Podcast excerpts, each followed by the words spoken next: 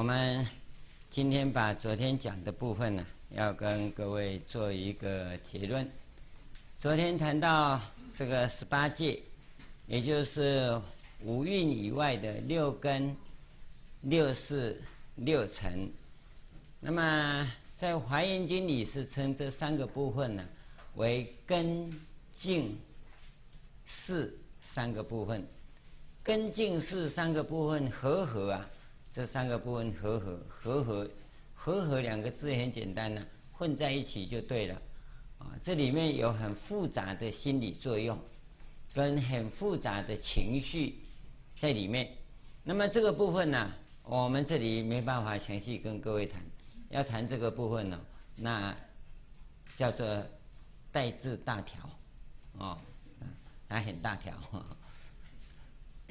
我们简单的只是把。各位再谈一下那个内容过程啊，在这个我们昨天所提的这个呃生住异灭四个阶段里啊，那大概跟各位谈了一下。他今天我们把它改了一下，用这个用彩色的比较清楚了哈，因为我睡饱了，大概没有写错了。给各位啊，详细的来了解一下这个部分。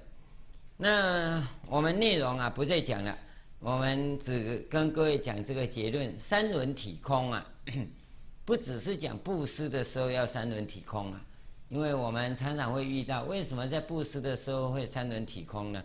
因为你通常是供养给师父嘛，对不对？所以师父说哈，不要执着，不要不要开收据，哦，这样叫做三轮体空。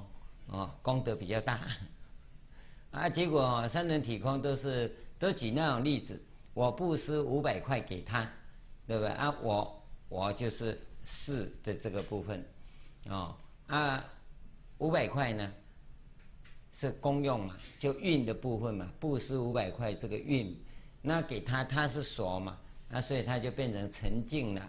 其实这个讲法只是告诉这三个标标的啊，我们不要执着。从佛法的基本理论来讲啊，就是运、处、界这三个。这三个呢，它是三个本身的存在，它就很复杂了。讲那个识性的作用啊，我们只讲到能的部分。那五蕴的部分在前面讲过。这个受想行识是些什么？我也没有跟各位讲。要再讲这个哈，那个带字更大条哦。这个我们都跟你省下来。现在剩下来的就是这三个部分在一起呀、啊，它们所起的作用都有因缘，都有缘起。那沉静在那个地方，哦，一个色尘，色尘在那里也有因缘，不是没有因缘呐、啊，哦，它没有因缘，那个色还不会出出现，啊、沉静不会出现，沉静要出现有沉静的因缘。那么六是，六是每一个人的这个。意识形态不同，昨天讲过，那个背景不一样，所以所起的作用不一样。有些人看到花就很喜欢，啊，有些人看到花就很讨厌。为什么讨厌呢？因为你们破坏生态平衡，啊，把世界美好的花通通给摧残了，啊，害得这世界现在都快没有花了，啊，那好像也对，啊，为什么？因为它是绿党嘛，啊，它是环境保护党嘛。哦，按你破坏环境、自然生态的，他都反对，那那你不能说他错啊，啊，他只是存在着那种意识形态而已，啊，有些人啊教育子女，他就是啊要用啊那种威吓啊，那有些人呢说这样不行，叫做虐待儿童，哦，那同一件事情，那为什么会有这种不同的？意识形态呢？那这个就是思想背景，从哪里？从你那个记忆的资料里头去累积出来，然后个人推理以后，成为你的一种生命因素。这种生命因素叫杂质，哦，有的是恶质，那么它会起作用。那我们在修行的时候，是要在这个部分把这里给除掉，把那个恶质杂质给除掉，让本质显现出来。那那这个就是一种修法了。那现在讲四性的这个作用呢，好，它本身也有很多因缘，五蕴的存在也有很多的因缘。那我们从个别部分的因缘观以外，这三者要合合在一起，又有一重因缘观。那各位看看，这因缘是不是重重无尽呢？哦，就重重无尽啊，不是那么简单的。今天我们看到，我们社会这么繁荣，这么进步，那么你很简单的来比，在我们的社会来讲，五十年前这些东西都不存在，都不存在。五十年前要找一栋大楼哦，最高的大概总统府，对不对？那就已经不得了了。但是现在呢，比总统府高的那太多了。为什么？那你看到这里面不是只有建筑这个问题而已，它牵涉到所有的科技，有吗？统统改变了。那科技的进步本身呢，各个领域都有。今天我们比两百年前啊，那个马尔萨斯的时候讲，这个人口啊成。等比级数增加，粮食啊呈等差级数增加，这个时候我们发现人类的前途非常的暗淡，粮食会不够用，人口会过多，啊，到时候啊会人吃人，不是吃牛排，是吃不知道男排还是女排哦，所以那个时候就把经济学叫做忧郁的科学，曾几何时啊？现在粮食生产过剩，哦，还有人吃的太多，还要减肥，哦，对不对？那已经不是男排女排的问题，是在吃里肌肉的问题，对不对？因为你肉太多了，要减肥呀、啊。你想想看，这里面就只有粮食增产了而已吗？不是，农业科技改变了，而且呢，这个。食物的叫叫我们现在叫生物科技呀、啊，从一百年来啊，长足的进步，使得产量啊大量的增加。那像这个都是无量因缘当中啊一再再起因缘变化的。我们看看因缘所构成的力量是相当的大，相当的大。那我们从这个地方看到，这三轮呐、啊，皆因缘起呀。而让我们发现到体空的这个事实，那这样子的话，就变成五蕴是空，根净尘也是空，所以结论下来呢，就是前面讲五蕴皆空的后面呢那个结论，他讲到啊，诸法空相这一个结论，最后呢，他又讲到空中无色。受想行识等等，那这里面呢，我们要把这两个部分呢，再跟各位再看一下。这个诸法空相啊，从三轮体空来看呢，可以看得到。因为从心经的基本结构来看呢，是讲三轮体空；从大般若经的系统里头来看呢，也是讲三轮体空。但是我们在这当中跟各位穿插着，哦，把三有性啊转为三无性。这个基本上来讲啊，也是啊，从这个三轮体空来看。不过从修法中来讲啊，它是属于一种密的观行法，不是这个三轮体空的一种修法。这个部分呢、我们要跟各位讲这个区别，这个区别。大部分的人以为三轮体空，我们这样讲开来已经很清楚了。哦，那这样就对了。这也都没有错，但是这样你有没有证阿罗汉呢？哦，啊对了又怎么样？你有开智慧吗？你说没有开智慧，好像又开了，因为都懂了，对不对？啊，你说有开智慧嘛？啊，除了这个以外，其他都不懂，有没有？所以这个来讲啊，通常会从知识的领域来说明。你没有办法从修行的部分来说明，那么我们并着希望各位啊，也能够啊来修如来圣性观。如来呀，不是佛，如来呀要解释成自性，所以如来圣性观的意思就是自性的圣性观。你要从这边看，要从这边看，因为我们现在所遇到的问题啊，尤其是啊大脑这么发达，视性啊这么发达，那你呀以为懂了就好了，懂了不算，懂了不算。一定要透过修行证得才算啊，懂得不算呢，要证得啊。那么证得一定要透过修行。这里面呢，我们发现一个知识分子修行最难的地方就是，我都懂了，为什么还要我一定要这样？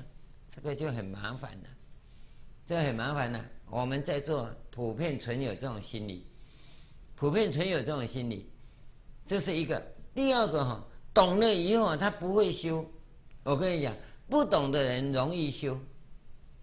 怎么容易修啊？师父讲我就做，就这么简单。那么知识分子啊，他懂了以后啊，他就不会去做，不会去做，你知道吗？现在我们想想看，这个三轮体空的理论你懂了以后，叫你打坐，你怎么做到三轮体空啊？所以很多人会跟。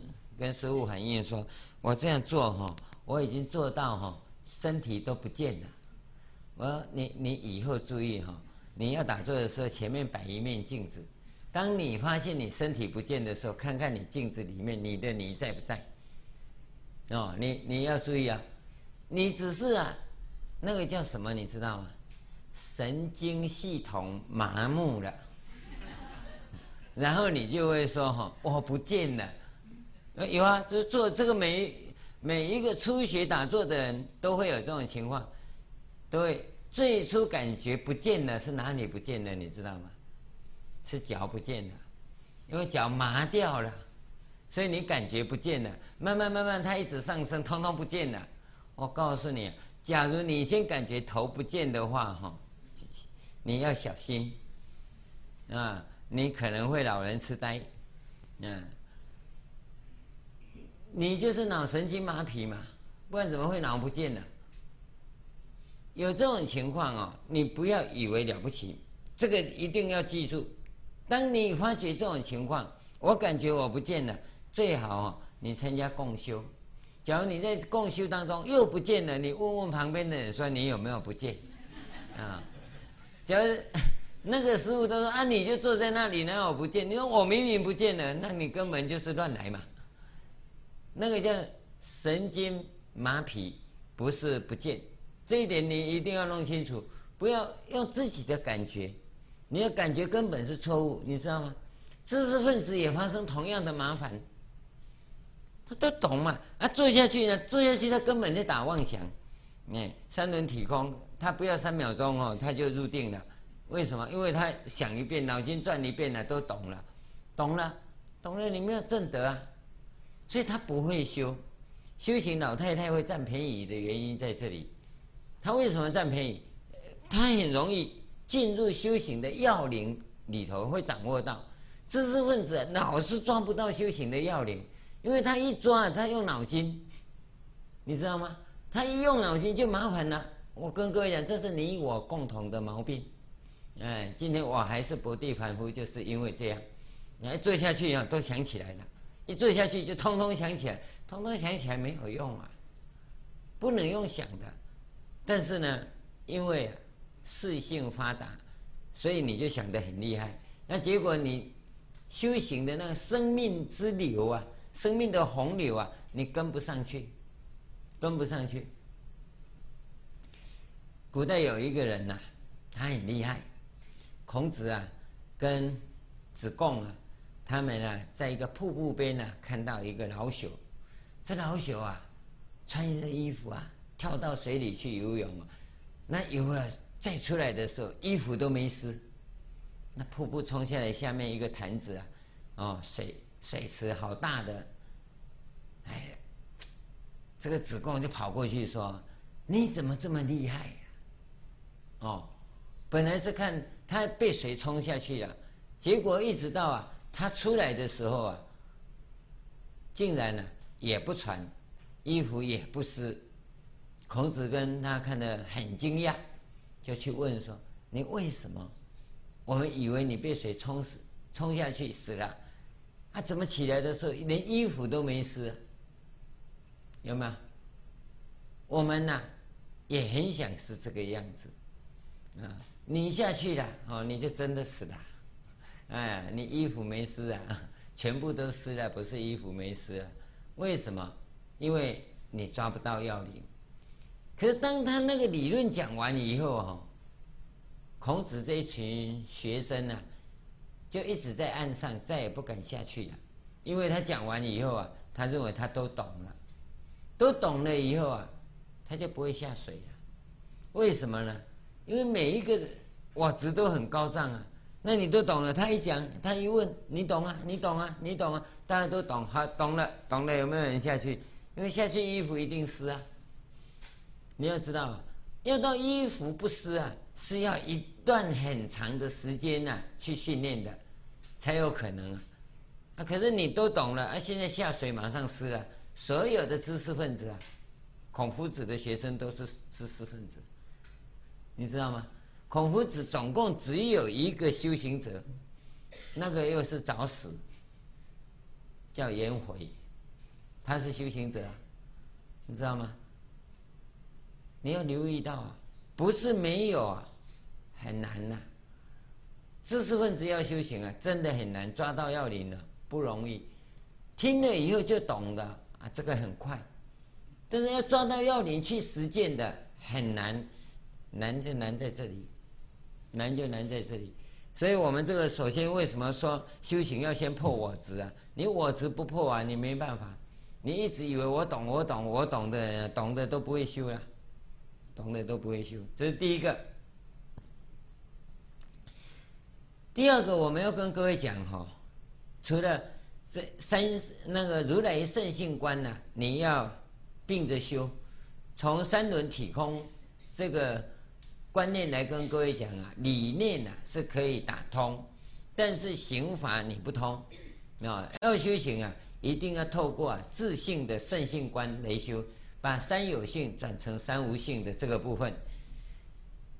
第二个我们要跟各位谈的是，这个讲诸法空相下面有不生不灭不垢不净不增不减，那为什么要讲这六个？在般若经典的系统里啊，通常讲八部中论，这里讲六部，六个部到底是哪六个？现在我们跟各位讲了，第一个，这个。五蕴啊，色受想行识啊，是不生不灭啊、那个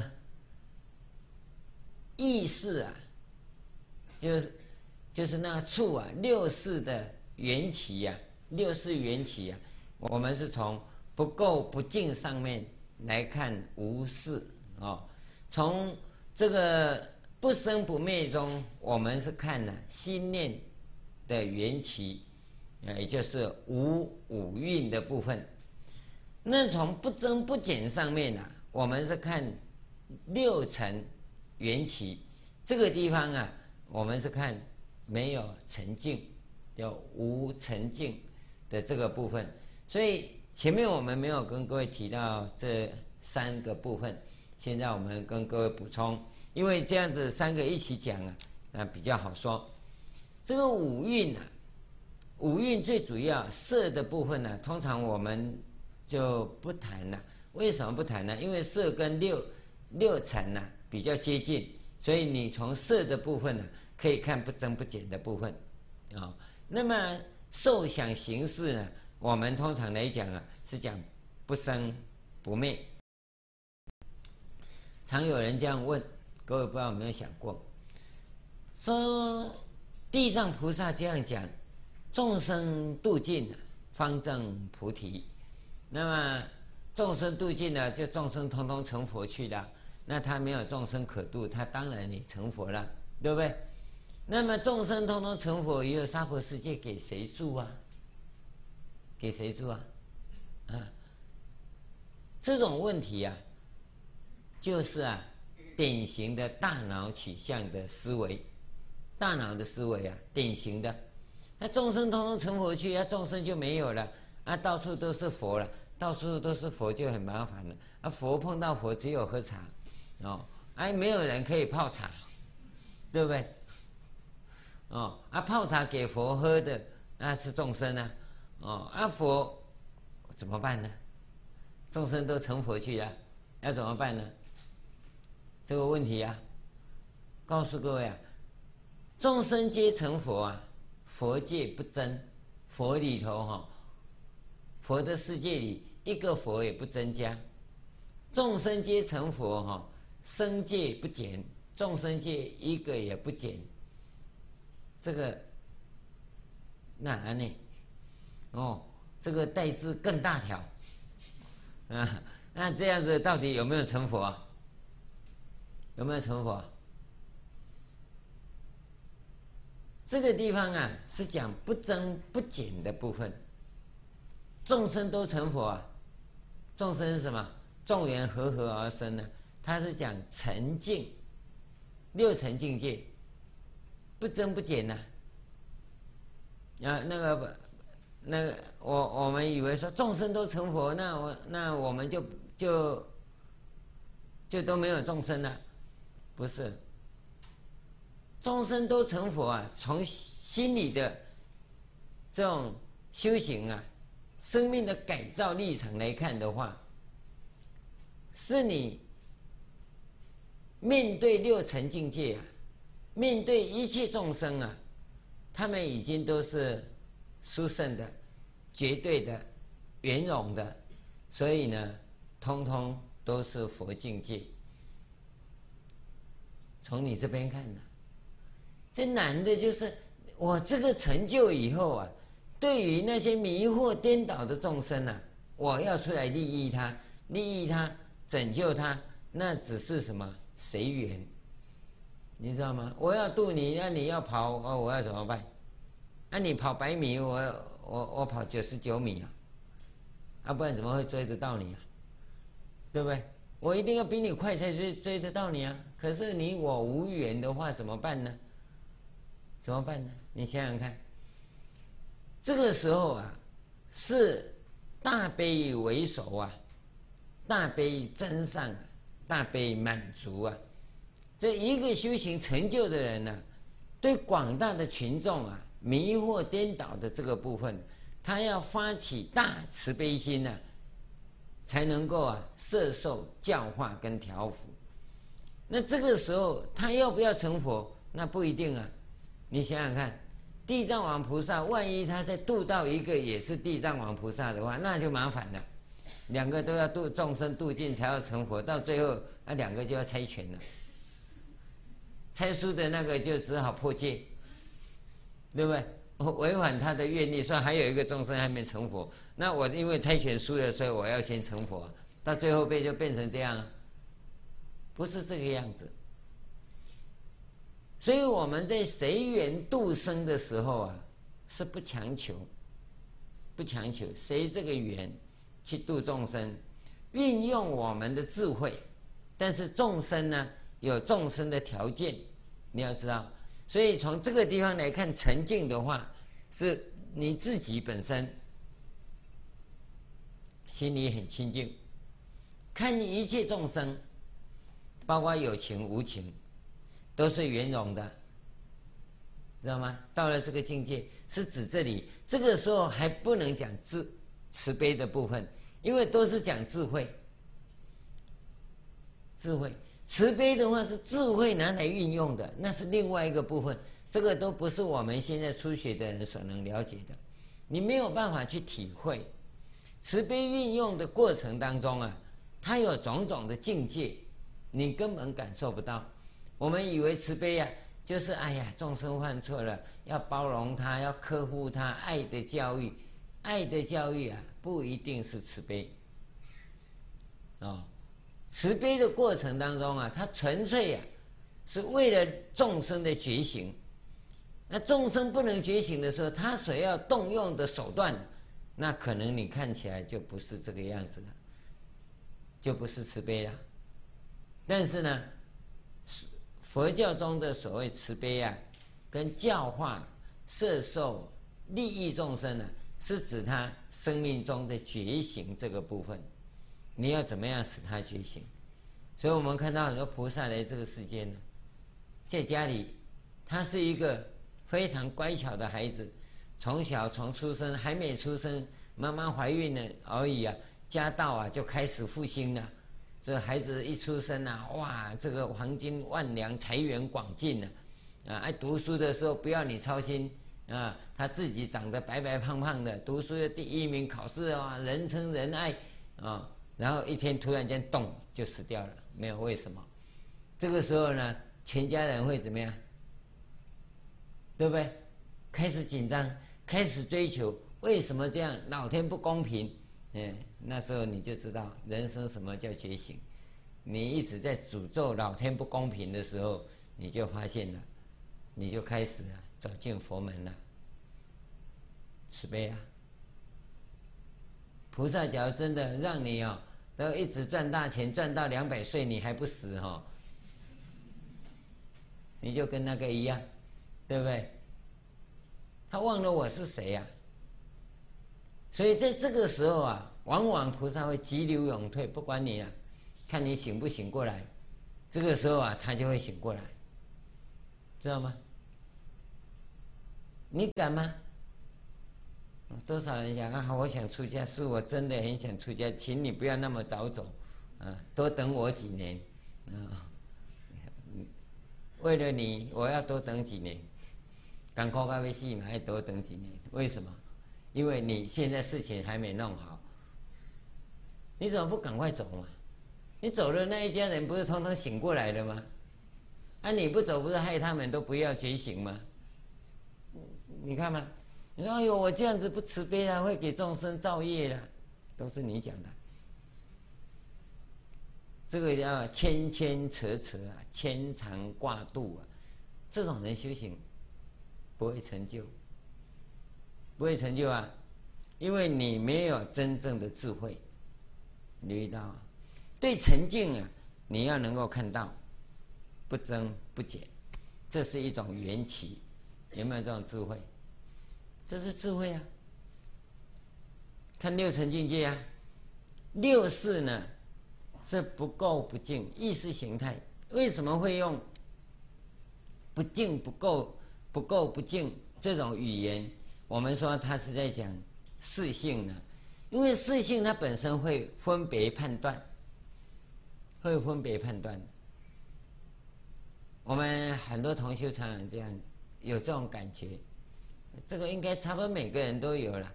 哎呀，我这自从学佛以后，我现在也知道，我家的那一个哈，哪一个不一定了哈。有时候是先生啊，有时候是太太啦，还有时候是儿子，有时候是女儿啊。啊，他就这样子，啊，他实在是应该来修行。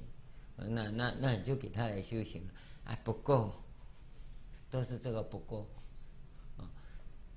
花了老半天跟他讲好了以后啊，但是哦，讲完了以后还有，不是他，是你障碍他，你障人家的道，你没有办法让他真的面对啊，修行这条路，因为我们真正遇到的是真正一个好的料子，你注意看看，好的料子，他要出家就是。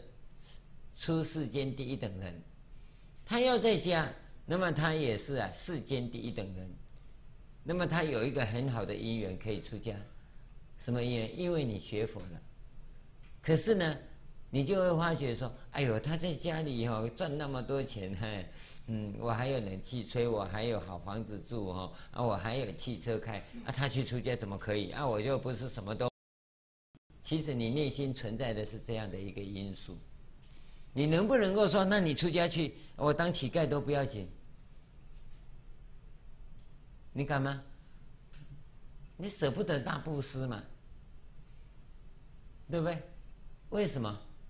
世间情爱呀，把你牵缠着。这个就是一种垢净之间的问题啊，因为你的识性在起这样的作用，在起这样的作用。你真的看呢？有些人呢？他出家没事啦，在家的话哈，什么事业都每一次都都快成功了。哎呀，等他哈，这这成功以后赚几年了，要出家再去吃家，出出出家不是吃家哈，赚几年，他每一次都功败垂成，那种人不适合在家，应该出家，不然他那个业就卡住，就会卡住。那第三种啊。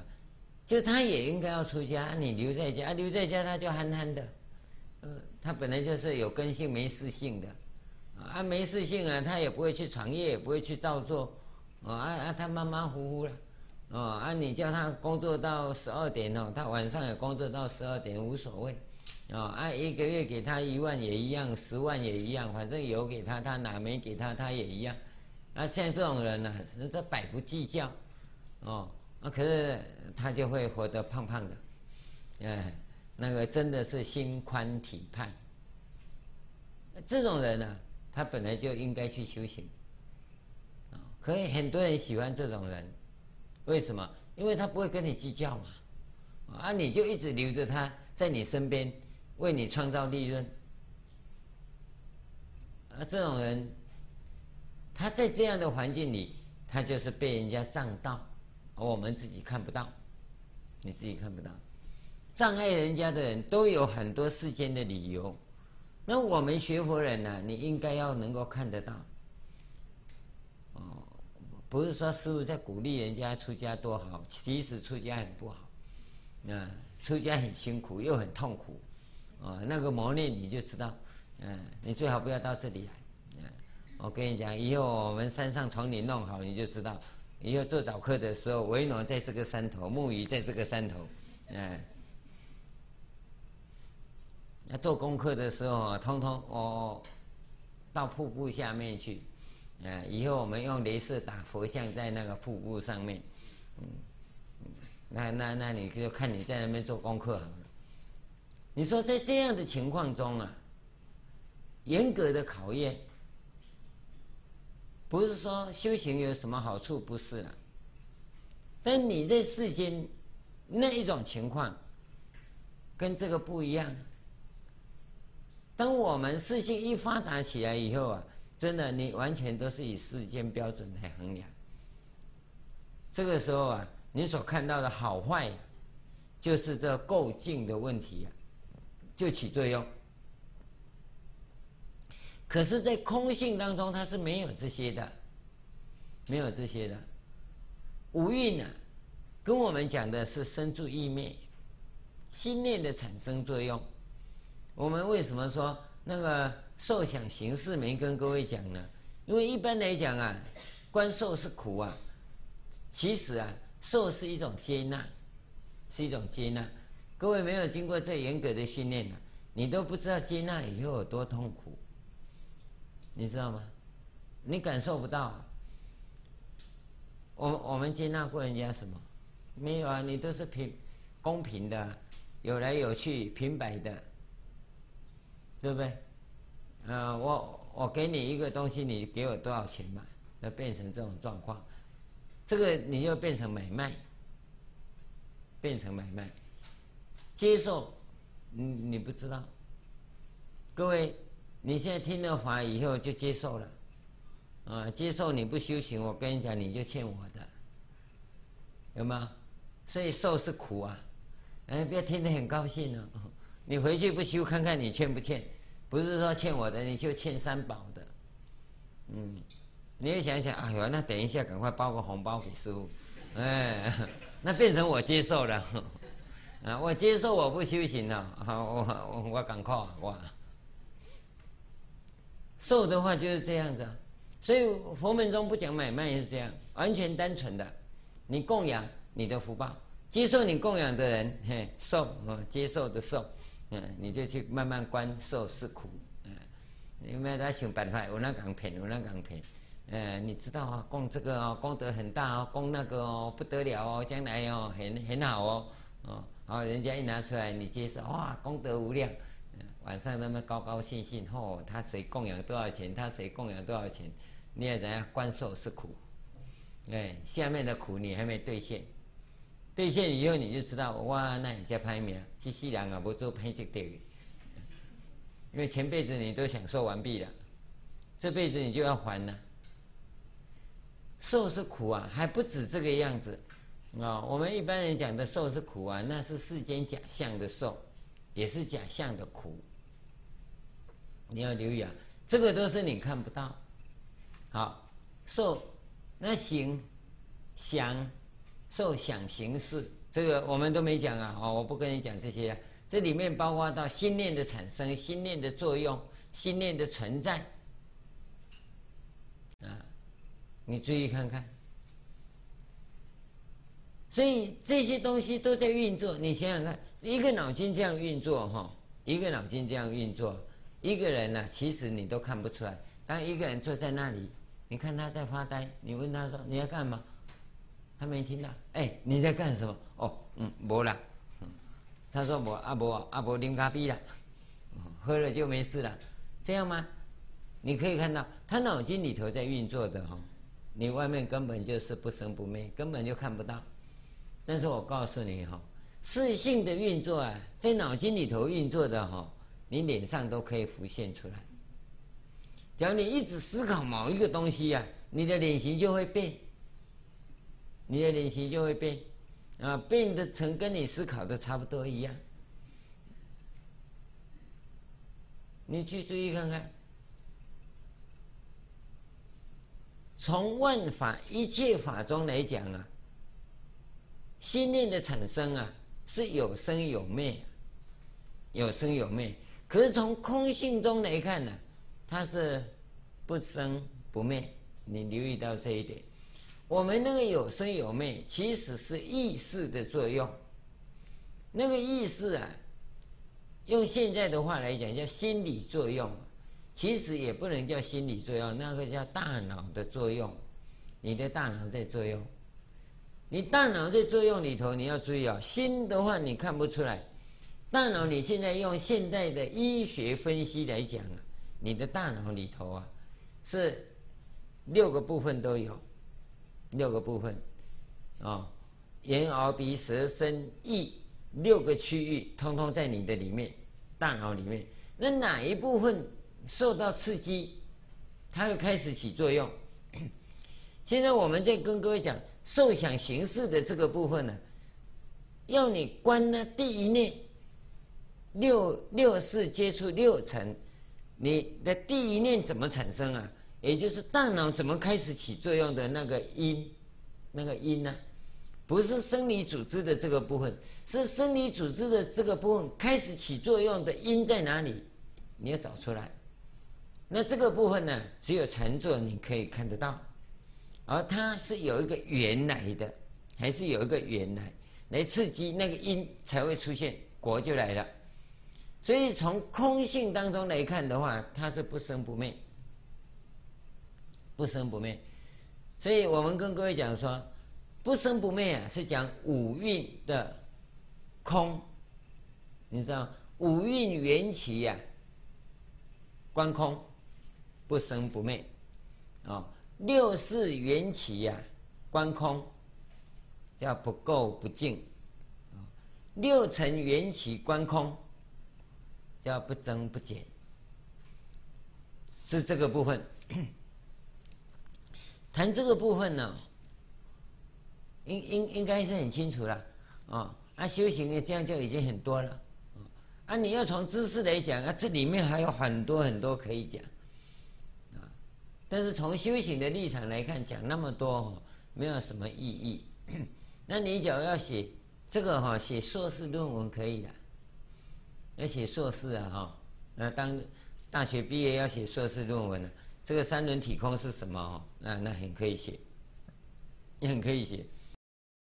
你把缘起加进去，啊，分这三个部分讲，那内容会相当的好，相当的好。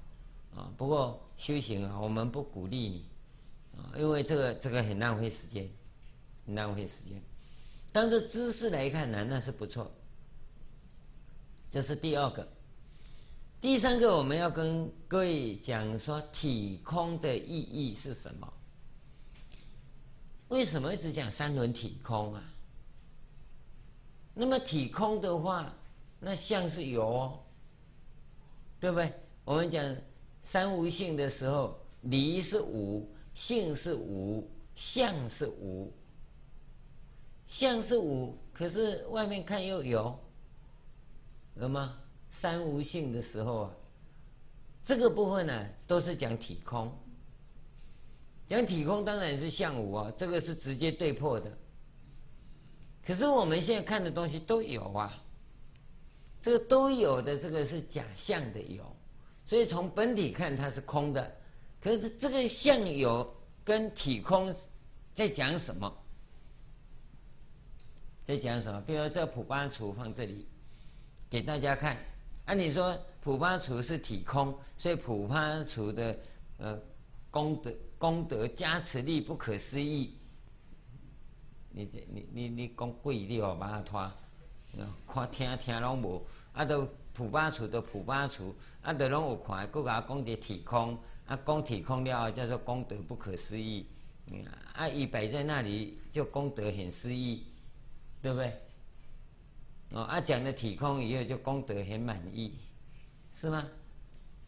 不是，不是这个样子。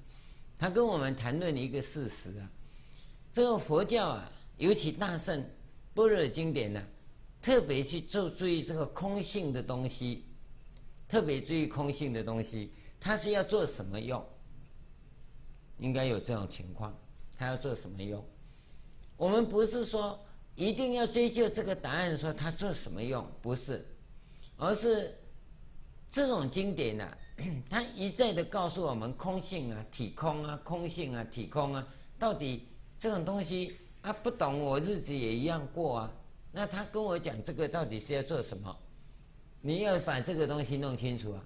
现在我们学佛啊，我常常跟各位讲说，你只是接受了他的语言，并没有了解他的真实意。我们一开始啊，就跟各位讲了，愿解如来真实意啊，对不对？这些都是无上甚深微妙法，啊，那你必须要去了解它，不要说百千万劫啊，这跟我们讲都是多余的。你天天都在这边哦，搞不清楚啊。很多人去跟人家讲，哎呦，我们师父天天都讲那个，那什么叫做嗯，什么自性中流？我们天天都被啊冲得一塌糊涂啊，自性中流。为什么？因为你没有办法去体会到它存在的价值，存在的价值。现在我们要跟各位谈的是什么存在的价值？什么东西的存在？前面我们这一章讲的是心念的产生、心念的存在、心念的作用、心念的消失，有没有？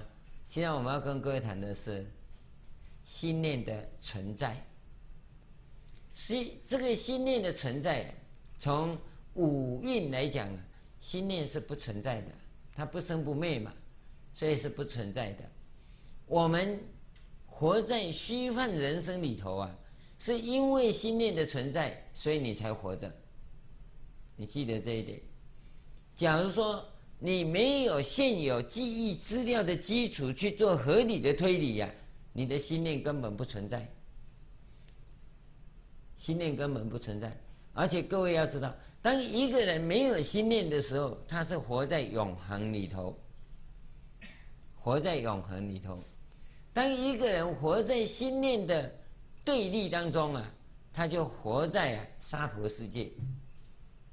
各位要知道，极乐是永恒的世界。我跟各位讲，永恒啊，只有在永恒的环境里啊，你才有可能啊，那个生命啊。是永续的，但是呢，永恒的环境啊，跟永恒的背景来说，你的大脑没有办法存在，你的大脑是靠着对立而存在的，靠着对立而存在。对立在哪里？在合理的推理上面。所以我们一直是活在虚幻的生命里。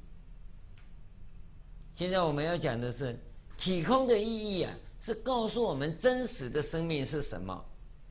你要留意到这一点，在我们以往叫第一生命跟第二生命，体空的部分告诉我们的是第二生命的状态，第二生命的状态，法身慧命的状态。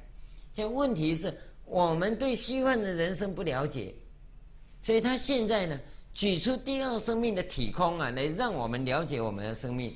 各位，这个地方你一定要展开，要不然你一定无法体会。你要讲相，就讲体空，对不对？那讲体空相对于相的存在，这个是没有错。可是为什么要这样讲呢？你这个时候啊，就只在这个外相上看。所以我跟各位讲说，为什么我们要讲到生命来？讲生命才有办法跟你讲第一生命、第二生命。我们的色身是第一生命，法身是第二生命。法身是第二生命的本体，第二生命的作用叫做慧命，所以它叫法身慧命。法身是第二生命的本本质啊，哦，慧命是第二生命的作用。现在我们讲体空，是让我们体会到第二生命的存在。